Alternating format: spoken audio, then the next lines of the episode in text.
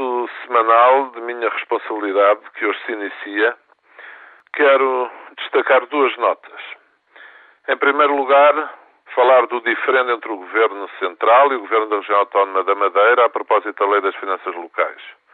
É matéria que também respeita a Região Autónoma dos Açores, mas sabe-se que o diferendo tem sido principalmente com o Governo de Alberto São Jardim.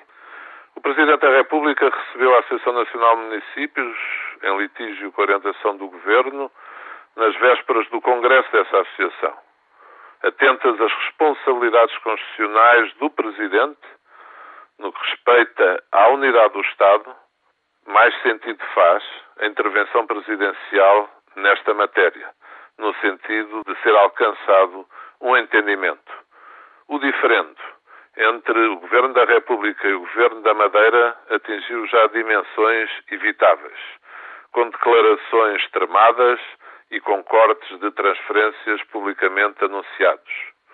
A segunda nota prende-se com o discurso anunciado do Presidente da República para a posse do novo Procurador-Geral.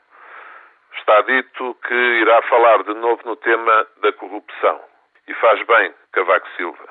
Como fará bem também se falar de outros pontos importantes na área da justiça, como dos prazos da prisão preventiva, principalmente para os mais desfavorecidos, o segredo de justiça nos processos que correm os seus trâmites para evitar os julgamentos na praça pública.